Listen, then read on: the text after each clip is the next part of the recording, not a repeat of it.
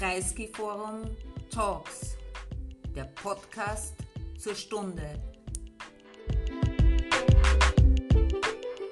And dear friends, uh, some of you now perhaps witnessed already our technical problems. This is perhaps because it's uh, the first time we meet in this season. Uh, we planned uh, very, I mean, only I think we decided less than 10 days ago to make uh, uh, this event and I am very, very glad to welcome an old friend and, and really we know each other uh, so long and I appreciate her so much as a scholar. Uh, Erzsébet Rózsa, she's a Hungarian scholar and uh, the special thing I, I think is that she really deals with the, the Arab world and with Iran. I mean, most specialists are either or. and so I'm very, very happy that she's with us uh, today. She's a professor at the National University of Public uh, Service in Budapest and also a research, a senior research fellow uh, at the Institute for World Economics of the Hungarian Academy of Sciences. And she's a regular guest of the of the Kreisky Forum. I mean, I, I don't know how many years, it doesn't matter how many. and I thank you very much that you joined us. Uh, and I hope we will all, you, I will also see you or not see you. I mean, you will see me at our next events. So uh, it's obvious what we, we plan here. Um, and I don't think I need to give a long introduction. It's the fourth week we witness uh, the protests in Iran. And uh, I mean, our hearts uh, and uh, and of course also our minds, but especially our hearts are with uh, these young people who who really seem to be fed up with with uh, with uh, the rules of, uh, of a system which they cannot understand anymore. I mean, they don't want to be the symbol of, of anything anymore. I, most of them just want to to lead normal lives as all young people in, in all the world, I think. And of course, uh, what we see also is that it's not only about one issue, one topic. Very often it's economic issues or 2009 it was uh, uh, the, the re-election of, of Ahmadinejad. But this time we really see, a, a, how can I say, I mean, uh, people are reacting against a whole system, I think. But I'm not here to, to talk to you. Erzsébet should, I, and I invite her to give an introduction. And then, as always, we go in a, into a discussion session. And of course, I invite you also to, to send us your, your questions. I try to take them. Okay, thank you very much, Erzsébet, for coming. Thank you, Gudrun. Uh, and uh, I would like also to thank uh, to the Bruno Kreisky Foundation for inviting me all along the years and even today. It's a great honor to me to be able to uh, speak today. This is a very difficult time for everyone uh, in Iran, uh, for the public, but I would also like to say that for the regime itself, for the system itself. But first, I would like to start with the issue that uh, that was the last straw that that gave the ignition that ignited these events. And I think that uh, we can generally say that, that the presence of Islam or the visibility of Muslim community is usually women. That's the first place where everyone sees. If the women are covered, wearing any kind of headscarf or hijab or the burqa, that means that Islam is there. So this is very interestingly, this is one of the first sign of visibility. By the way, the other one would be a minaret attached to a mosque. Uh, but women is women are the people who are making Islam visible uh, in general and in specific cases as well. Now, uh, also the demonstrations that have been going on in Iran now started with a tragic case, which, which was also over the issue of the hijab, hijab. And this was the last moment. I would say that no one expected that such an issue, one person's personal tragedy, and the tragedy of one family would ignite such a series of events. However, I would like to remind all of you who are listening in that the Arab Spring, the first event was also launched by a personal tragedy, a person, uh, personal issue in spite of the fact that there were there and there are now several other reasons. Gudrun, you mentioned some of them, but here just to list a few of them, the climate change and the drought that is there in Iran in the past few years, very tragically leading to desertification. The bad shape of the economy because of the several uh, different sanctions that are aiming at the econ Iranian economy uh, the partial but still existing political isolation of the country uh, most uh, in the past few years and what was most visible over the nuclear program of Iran. And we also shouldn't forget that, that there has been a huge generational and social change undergoing in the Iranian society. Plus, we also have to bear in mind that the hijab is, uh, is even more symbolic in Iran because many people are saying now that, well, the hijab or that the women are covered, that is one of the pillars of the Islamic Republic as we, as we have known uh, the country in the past 42 years, 43 now. Uh, so it is even more symbolic, but uh, as an Arabist, not only an Iranist, should, uh, may I mention it that on the other side of the Persian Gulf in Saudi Arabia, women are also uh, obliged to, to dress in, to, to dress up, to wear uh, the chador. So um, when we are discussing women in general, and, and many students ask me, ah, Muslim women, I would like to here focus on three different points uh, or, or groups of points. The first one is uh, the identity element. And believe it or not, uh, the hijab itself can be an element of the personal identity, both in Iran and anywhere else in the Islamic world, but it can also be an element of the state identity, as in Iran, as in Saudi Arabia, as in Afghanistan, by the way. So there are cases, there are countries, time and again, there are phases when the hijab is coming to serve political, domestic political uh, identity formation but we also have to add that uh, in a personal category as well, there is a kind of a pendulum, if I may say so, in different places at different times, that the pendulum is shifting from one end to the other. Without burqa, without hijab, with hijab, is there an obligation? So if we look at the uh, at the hijab, we have to say that it is a pre-Islamic pre-Islamic custom, which has been incorporated into uh, Islam and the different styles and even fashions, I would say, can be uh, observed uh, across the Muslim world. Uh, the historians tell us that in, in Mecca, before uh, the advent of Islam, it was the custom of the of the city dwelling elite that the women took on some kind of a headscarf, and even they denote that these were not very strict, very tight things, but just rather a kind of a fashionable, a fashion thing. But we can also refer to the Afghan burqa, which belongs also to the pre-Islamic, the roots go back to the pre-Islamic period, the Pashtun Valley, or we can even refer to the Khaliji Arab uh, customs and so on.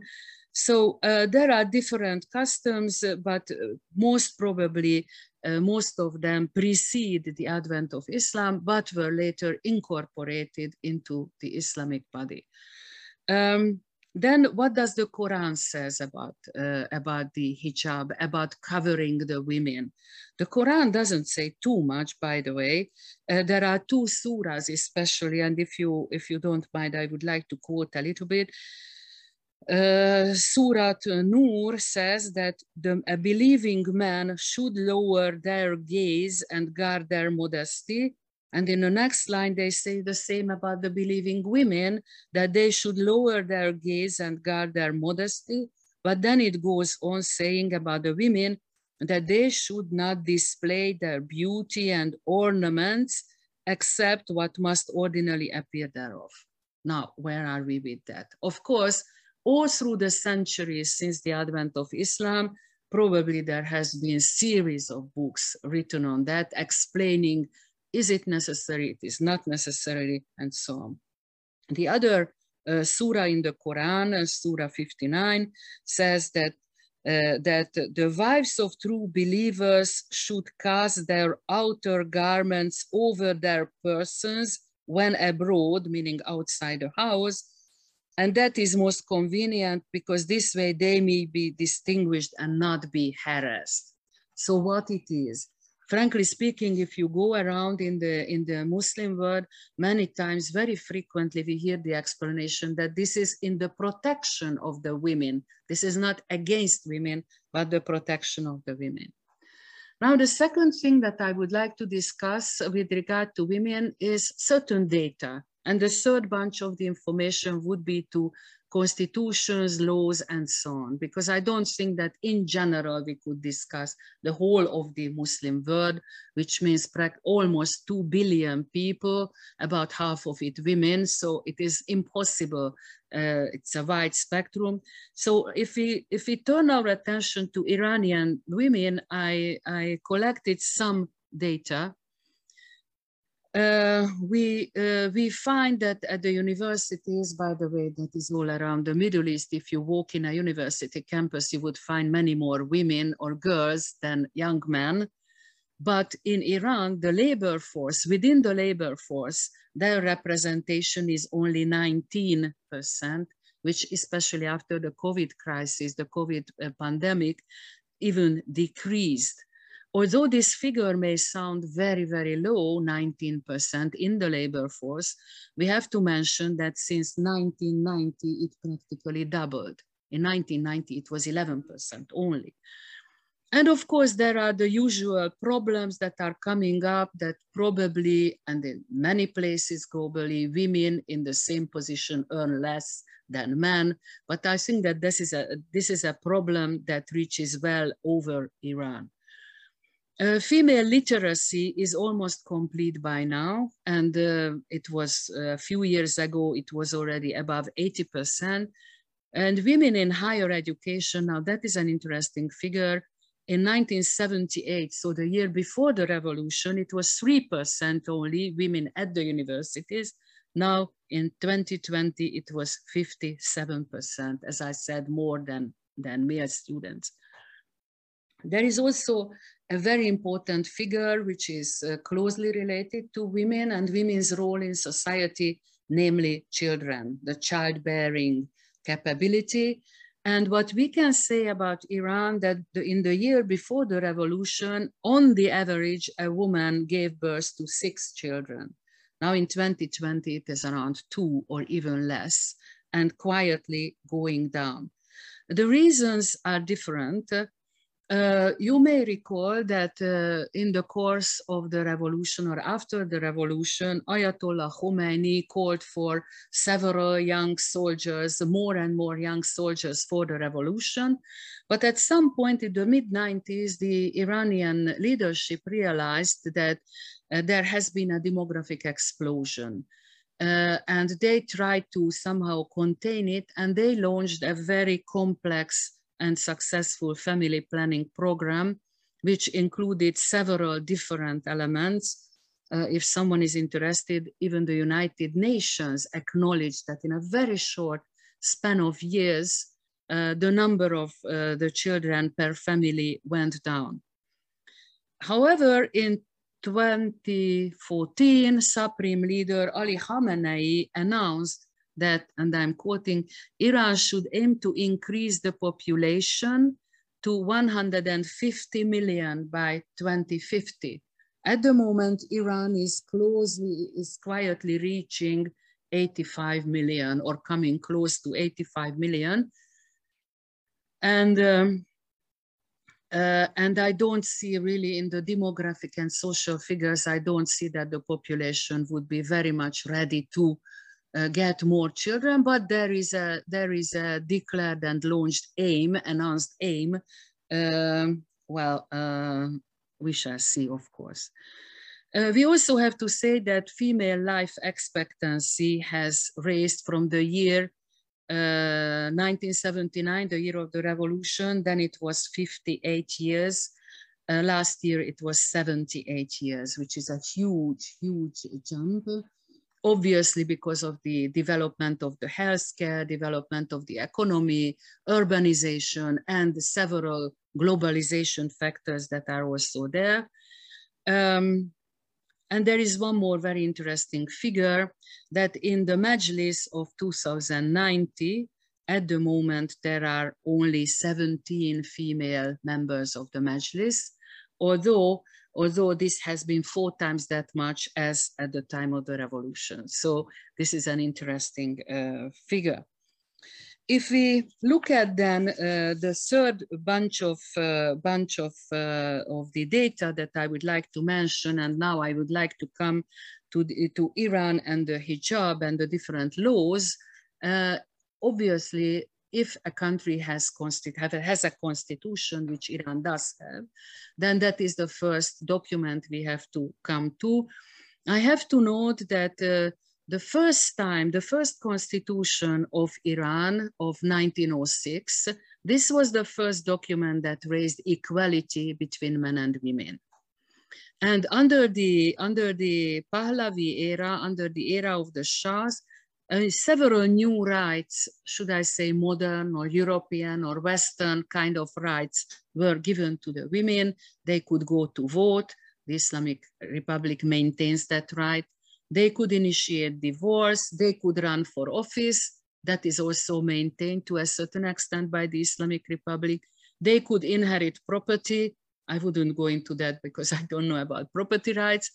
Uh, and the age of marriage was raised to 18 years. Now, the, uh, the constitution that was passed with a huge, huge, huge majority of popular vote in 1980 uh, emphasizes, and there are quotations which I would not like to read out, but anyone can get access on the internet to the constitution of the Islamic Republic of Iran. The constitution in several places uh, mentions equality based on women's participation in the revolution. So the constitution establishes equality between men and women and also explains at some points that because the women participated in the revolution, because the women were, uh, were going out for the revolution and so on and so forth. However, we should, we should also have to say that uh, women's rights later on are mostly, are mostly mentioned from the family point of view so that, as I mentioned before, equally protected, what they should care, they should care about the children, the family is the nucleus of the society, and so on and so forth. Altogether, I've just counted uh, the Iranian constitution, the constitution of the Islamic Republic of Iran mentions women specifically in 10 different places. And there are some articles which are very well developed, giving five, six, seven subparagraphs.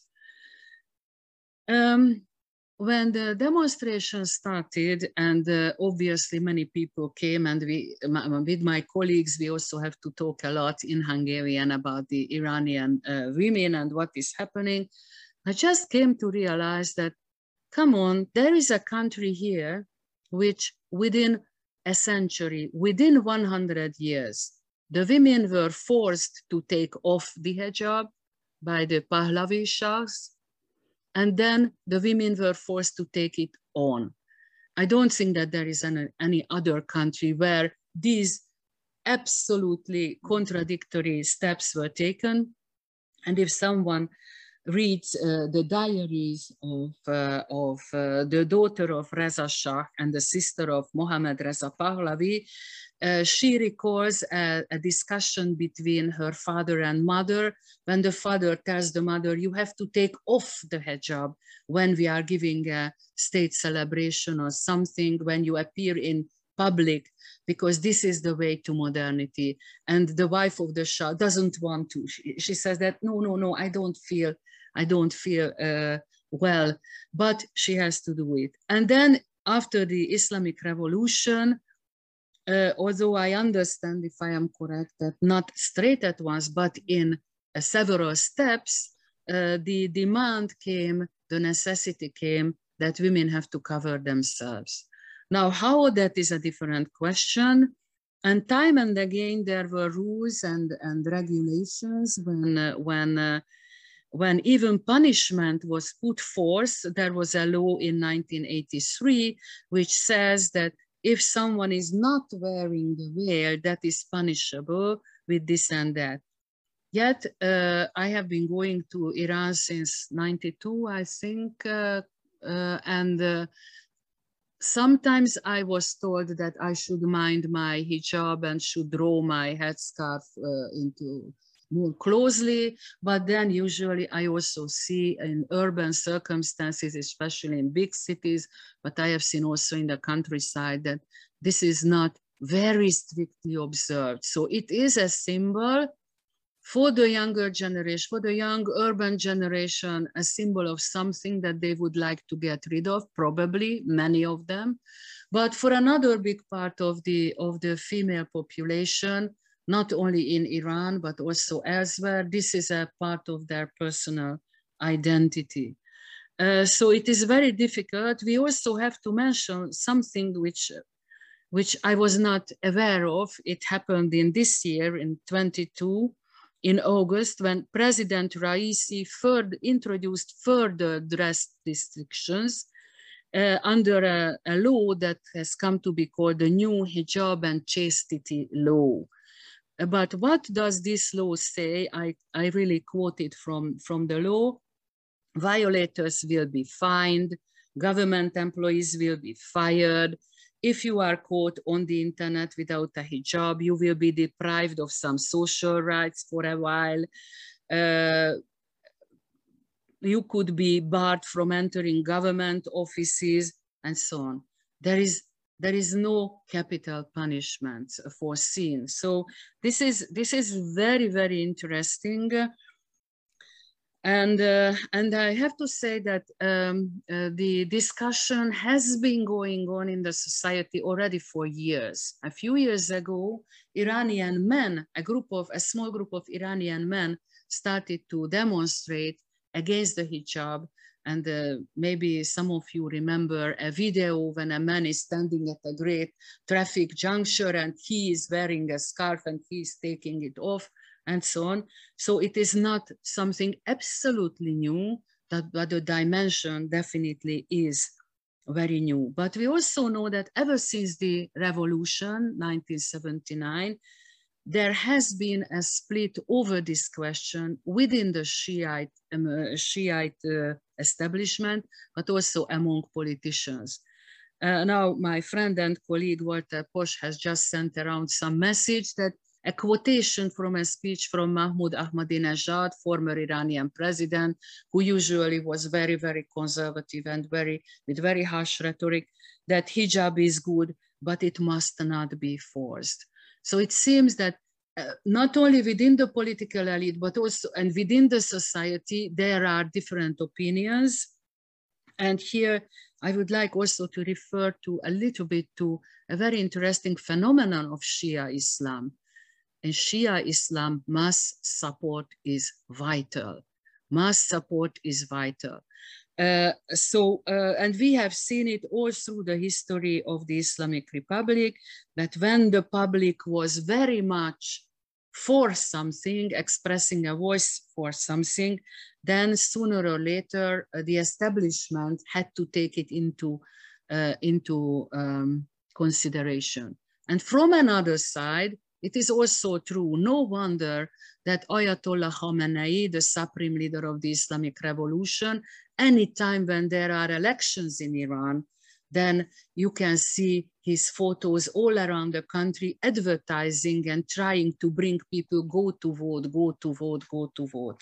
This is part of the legitimacy uh, in Shiite Islam.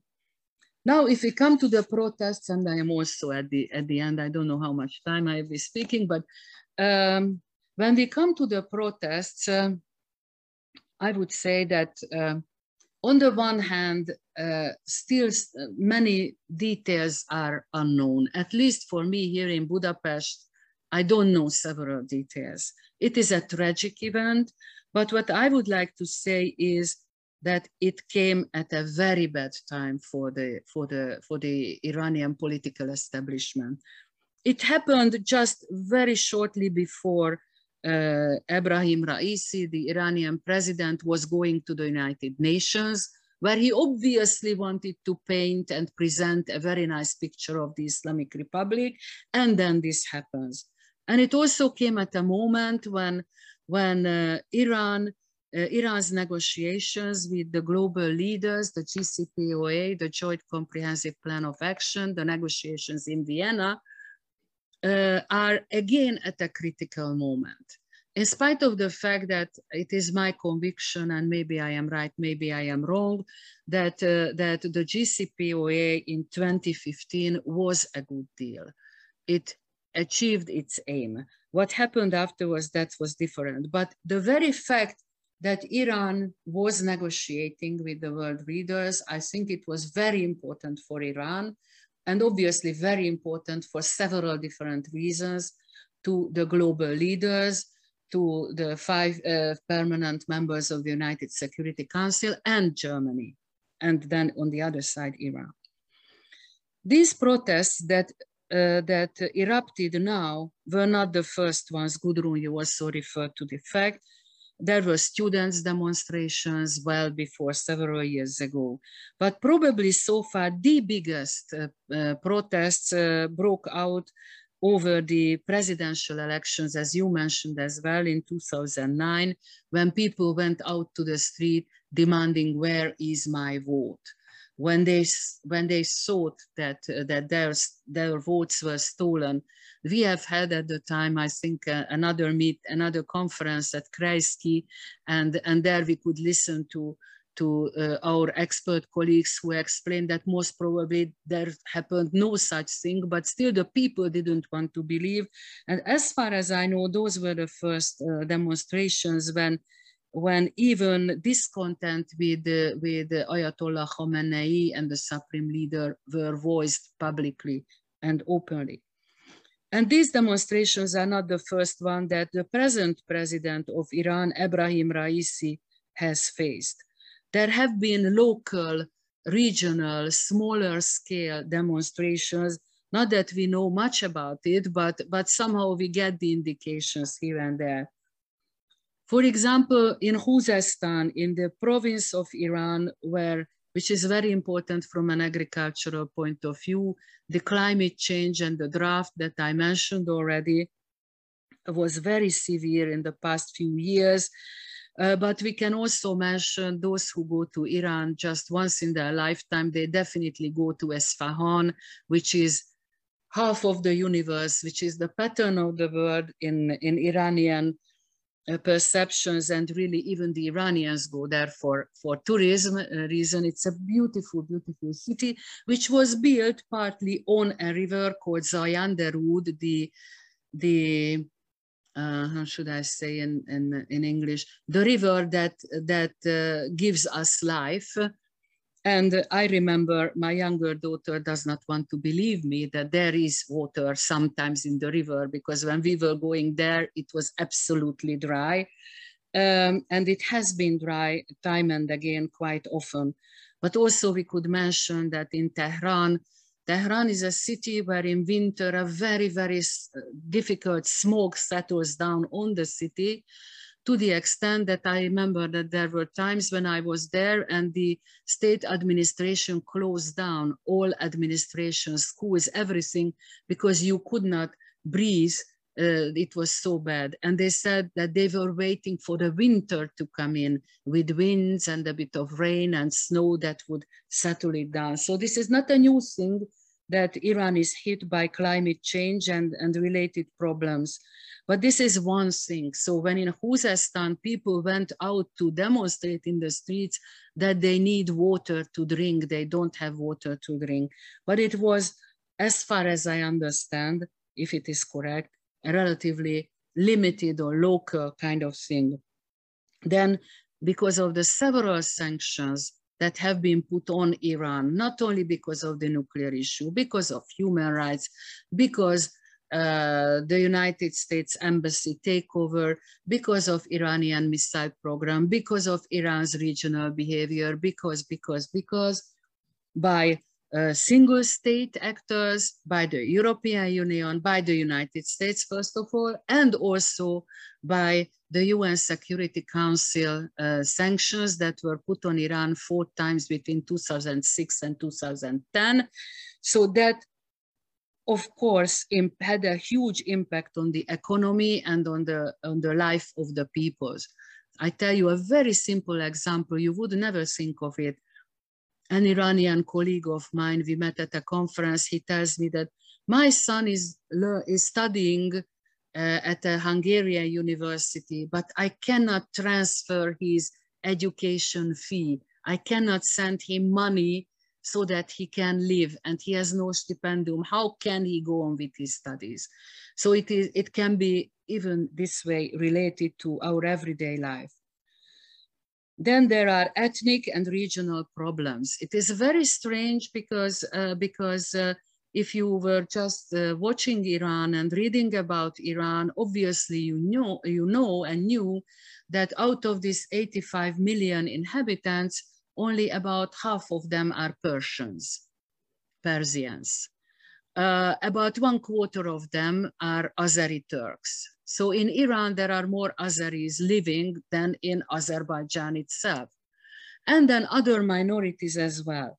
But so far, one could get the impression, maybe it was a false impression, but one could get the impression that still this Iranian identity, state identity, not necessarily because of the revolution, but most possibly that also added at some point to it, somehow overlapped or, or disguised the ethnical differences. I remember I asked a couple of times my Iranian colleagues that, well, what about the Azeri minority in Iran? And they said, come on, nothing. Even the supreme leader is from Azerbaijan originally, so of, of Azeri origin uh, originally. So, so um, this was not seen, but now with these demonstrations, it turned out that some areas at least have become rested for, restive for a while.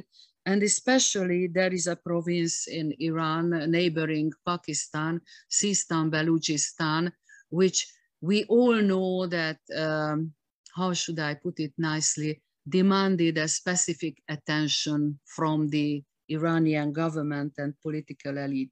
But we could mention the Kurds, we could mention the Arabs, who are not very many in number, but still they are there, and so on. Of course, there is also the Sunni Shia divide, in spite of the fact that we usually teach and say that the state uh, religion in Iran, in Persia, before it was come to be called in uh, Iran, uh, the state religion has been since 1501 Shia, and even among the today's population, about 90% of the population belongs to the Shia. So the Sunni, uh, Sunni, uh, Sunni part of the society is relatively uh, small, but these are again in Balochistan and among the Kurds sometimes, and some Arabs as well. So when religion and ethnicity fall together, it, it may become, it may become problematic for the majority society. There is also a generation change. In public, the median age now in Iran is 35.7 years. But if we look at the, at the population and we see that about 85, 86% of the whole of the population are under 50 or 55, this means that they did not have any direct memories of the revolution itself. Uh, and even and since the Iran-Iraq war between 1980-88 was just coming as a follow-up of the revolution, I would claim that even those who were already teenagers at the time have much more memories of the Iran-Iraq war and maybe, maybe with due respect, of course, maybe less with the revolution itself. And no wonder that um, I think it was two years ago, no, it was, it was three years ago on the 40th anniversary of the Islamic Revolution that Ayatollah Khamenei launched the second phase of the revolution. He realized that the that as the people becoming younger and younger, newer and newer generations are born, they have to be attracted some way. And in his uh, argumentation, in his way of thinking, the second phase of the revolution would be the solution. Uh, and especially it is very important for him because Ayatollah Khamenei is thinking of his legacy, how he is going to come into the history books. And he would like to preserve uh, the system that has been started by Ayatollah uh, Khomeini, but uh, he was in position for 10 years and then he died. And ever since 1989 till to this day, it is Ayatollah Khamenei who uh, interprets the divine laws because the constitution said that in the Islamic Republic of Iran, uh, the main uh, lawmaker is God. So someone has to uh, interpret his uh, laws and sayings. So um, it was in fact him who shaped into and who, who, who worked out and implemented this model as we see it now. But he is now 83 years old. And in spite of the fact that at least in the last 20 years, local gossip has always been about his health and how he is uh, very, very ill. He was so far well and fine and, and uh, so, but now definitely he has to think of it. And, um, and there are several, several uh, contestants for the possibility, for the possible takeover, not just from the religious uh, body, where it seems at this precise moment that two people are possible. However, both have big question marks, but also there is a, there is a struggle between the two main religious centers, Qom, uh, which would be at the heart of the revolution, and Mashhad, where the eighth Imam of Shia Islam is buried, and from where Khamenei is coming, and also uh, Ebrahim Raisi, the president, the present president is coming. There is also a definite struggle, power struggle between them. So not just the two candidates. Then of course, everyone has heard about the about the Pasdaran, the Islamic Revolutionary Guard, what role they play. But I would venture to say that they are also not united. So within them, there is also so in fact, the Iranian political system is a very, very complex system a lot of fractures, functions, and we, we frankly speaking, no one knows who is going to be the successor, as my Iranian friend put it once very nicely, at the time when Allah sends the invitation to the supreme leader. So we don't know what is going to happen at the time, but definitely there are preparations. And the big question will be, and yet again, I would like to remind you that Iran is a constitutional republic, uh, the constitution says that one supreme leader, but if it's necessary, according to the constitution, a committee may take over. I think that the number of the people who should be included in the committee is not defined, but a committee of persons for a while for a temporary thing may take over. So it, it is also a very interesting, we don't know, we don't understand, but maybe afterwards we will be able to explain. And then there are the already mentioned two issues, Iran's role in the international system as such. Iran demands to be treated as equal with the world's global powers, this was most manifest uh, when uh, Ahmadinejad, uh, President uh, Ahmadinejad, who was Iran's president between 2005 and 2013, wrote letters to the President of the United States, to the Prime Minister of Britain, and to the Chancellor Angela Merkel, claiming that Iran is an equal partner. Um, and Iran is making new alliances uh, uh, and it is a big question mark, of course, it would worth different discussions, what these really mean. I us I'm usually very cautious with this. Iranian alliance with Russia, Iranian alliance with China, yes, but the Iranians do not trust anyone because they did have bad experiences and they are fully aware that should, uh, well, it's very, it's impossible, I know, but should there be a rapprochement between the US and Russia or the US and China, Iran would be left behind. And the Iranians are very, very much aware of this. So they are making um, cooperations. By the way, China doesn't make alliances either. So cooperations and different formats, but real alliances, I, I don't think so, and I would be very much surprised.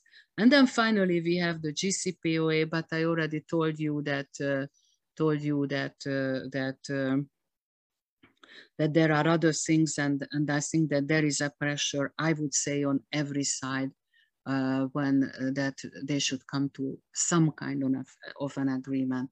But that would be a topic of probably a different discussion. Thank you so much for your attention.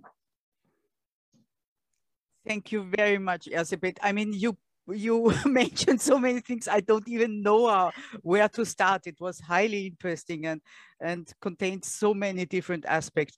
I mean really uh, we should perhaps repeat because uh, most uh, don't uh, i mean uh, know it perhaps but we are not so we are not thinking of it that it's such an incredible time of 33 years that Khamenei is uh, the super boss, boss of that all. I mean, uh, Khomeini was only 10 years, and this is really more than a rule. This is uh, really an era.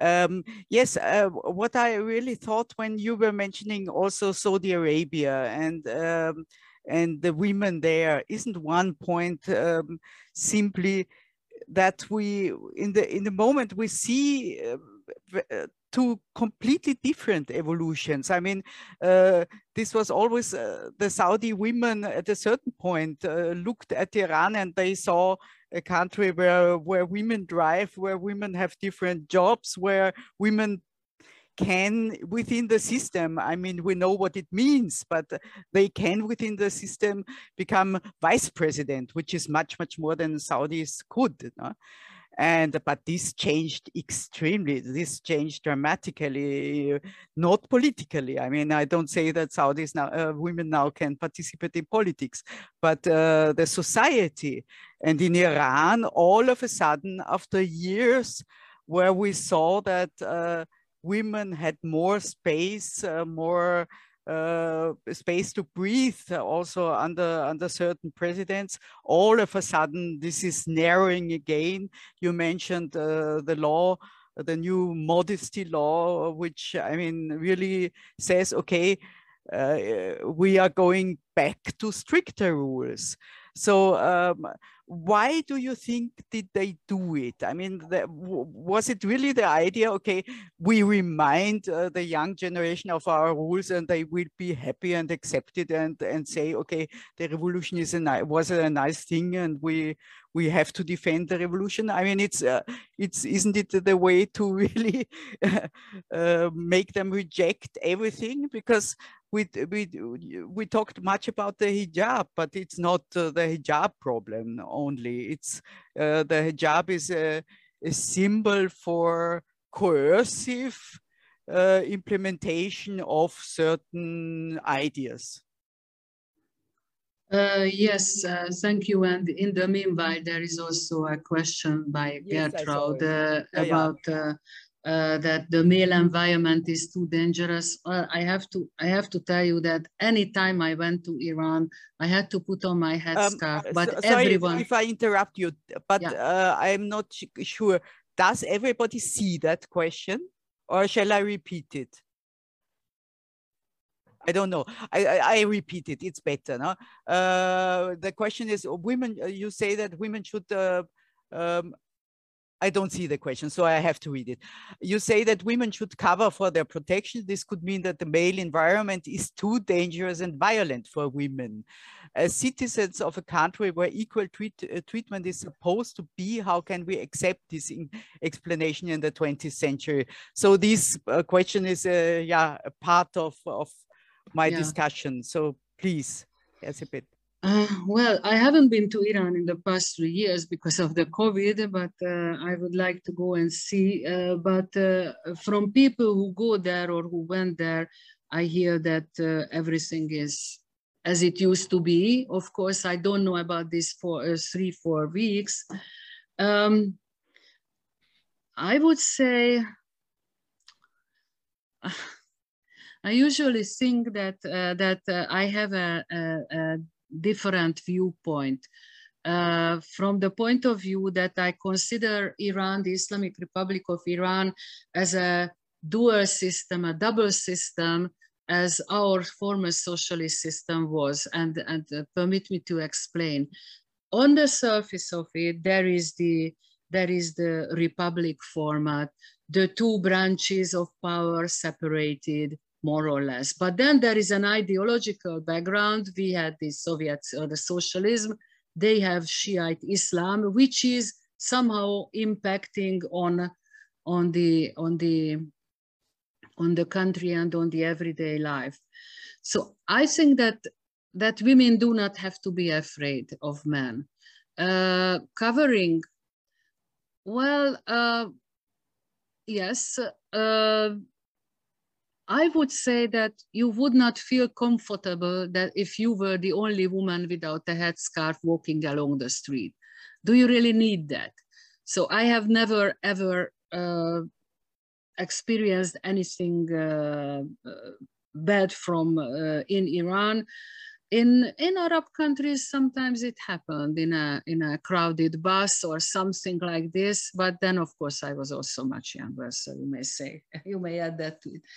So I I don't I don't see and and not only myself, but uh, when I look around, uh, I have uh, quite a big group of Iranian colleagues. I have been working together in the past 20, 30 years. And there are some female females among them, or just, we have just recently hosted here in Budapest the vice uh, foreign minister, and there were two young ladies in his delegation. And I don't see, and they were wearing chador and very strictly covered, of course, because they were official, part of an official delegation. I didn't see that anyone from the mayors would not uh, talk to them with respect. So uh, it is very difficult to to to answer uh, this question. But does not, uh, sorry if I interrupt you, doesn't it also simply depend on where you are? I mean, if you go in the north of Tehran without a hijab, nobody will even look at you, perhaps. I mean, perhaps now. I am not sure. But one I am not ago, sure. I am not sure but many many went out. I mean, or only with a symbolic. Yeah, now of course now it's the demonstrations that's uh, that's uh, that's different. But as far as I have seen, there were these rules and regulations, but the implementation was well not very strict. I was very often wondering how is it possible that an Iranian lady is wearing her headscarf here yeah. and it doesn't fall off. So that was absolutely and so normal. my question why all of a sudden why this is the main one of the main topics of this new government of this new go new government which is also already now one year old i mean Raisi government which came last summer? I uh, would uh, say because it is the second phase of the revolution so we have to prove we have to prove our identity. We have to uh, we have to also prove that we are, we are a better government than the previous government, which was, which was blamed with being too lenient towards the West and, and so on. So President Hassan Rouhani and, uh, and uh, Foreign Minister Mohammad Javad Zarif, they were considered too weak as towards the West. Um, I am not sure, but uh, but uh, but if they concluded uh, the the negotiations over the JCPOA, I think it would have been different. But the Iranian political system was moving in a different way, and we also know, you know, and I know, and many people have read about the question marks, should I say, of the election system, of the election of President Ebrahim Raisi. And the problem is that, um, that uh, President Raisi, when he stepped into office, he could not deliver uh, economically. And this, I think, was a very big problem. And uh, when he came into the presidential office, there was also gossip that he could be the next supreme leader. Mm. But then after one year of not, uh, and I don't want to blame him, I don't think that there is any person on earth who can put an economy from one day to another or from year to another uh, into order, but but he he is also I think uh, blamed probably for not being able to solve the economic uh, uh, programs. And I've uh, there is a yes there is a remark also that uh, I will read it out. The present protests do not have a leader. Is this right? And could this influence uh, the success of the protest? Yes, definitely. So I would say that we do have although the Arab countries are absolutely different, but when we see that when, uh, when the people go out into the street to demonstrate for any reason, if they are, if they do not have a leader, if they do not have a program, if they are not organized into a political actor in the field, then uh, most probably the protests will die out. Mm. And the mm. present Iranian government it is always very difficult because a government also has the role to maintain order. Now, the big question is always is, as in the Arab Spring it was, where is the point to which you maintain order, which is your task, that is why you are there, and where is it a revolution? Um, it is very difficult. I think it is a very difficult phase for the, for the Iranian government and also the Iranian system. Uh, and there is no opposition. So what I would expect would be a very quiet, slow kind of a transformation. But then now we have several issues which are hindering this. On the one hand, the issue of this tragic event over which suddenly the, the, the administration sees that a huge segment of the society is not satisfied. They didn't they really uh, not expect it? I mean, this is what I really don't understand. I mean, uh, they provoke something which they, uh, as you are saying, perhaps they will have to reverse and quietly um, uh, I, I, think, may I, I think... also sorry may i also add because i don't want uh, to to miss this question because it was before the one you answered um, is this protest a feminist protest uh, i mean what uh, no, no. okay please uh, talk about it so more social uh, okay. i i of course it's very difficult to say it from here but but i I have the impression, and who am I to decide, of course, I have the impression that um, many men also joined, joined the women's protests. And uh, the, the, the hijab issue is, has become a symbol a symbol for the protests, which is very, very inconvenient for the system because the hijab is also a symbol for them. Yeah. But here there are two, uh, two hijabs which are coming into collision with each other. On the other hand, as I tried to mention, there are other, a lot of other concerns within the society which could not be satisfied, be it the climate change, as I mentioned, be it ethnic, increasing ethnic differences. Are there or are there not? We have very little information, but from some parts of of Iran, we do have that there are political program, problems. Uh, then, uh, then, uh, so uh, then the then the generation as yet. I don't think that, uh, and what what I think the Iranian political system now is trying to do is trying to uh, address and attract the young population because they are also, and this has been going on, as I said, for years already, but most probably this is a signal that they are not successful or they are not uh, generally successful. Mm -hmm. So it is very but difficult to say. If you if you describe, and I I, I agree. I mean, you you are the expert, but but uh, it's also my impression.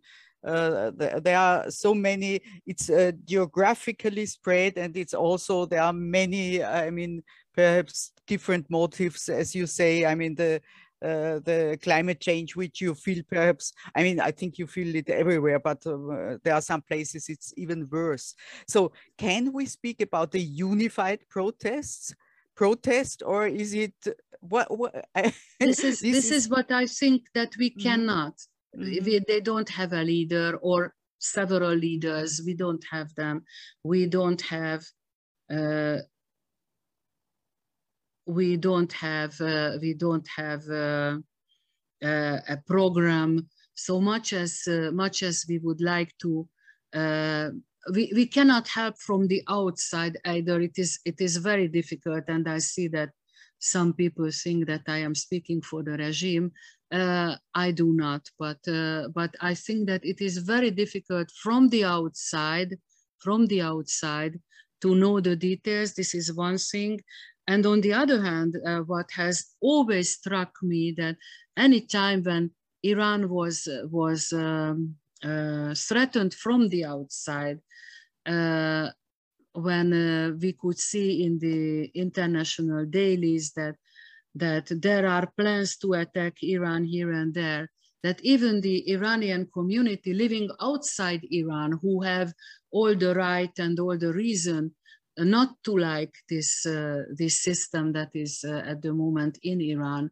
Uh, they all said no, don't don't don't attack Iran. No, no, no, Iran, you shouldn't attack. So I think that uh, that uh, it's very difficult from from the outside to help mm. to mm-hmm. help because how can you help? Mm.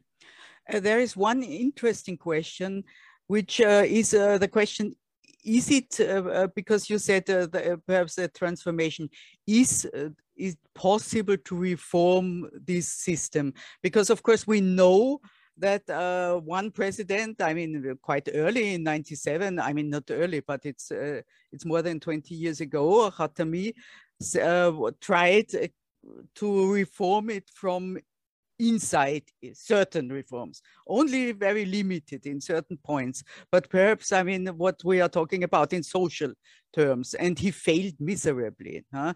And people even blamed him because he, they said, uh, by uh, by saying I reform the system, you say, okay, I reform it because I want to keep it, but uh, because uh, I mean we know the the uh, saying that you have to change everything to keep everything as it is. No?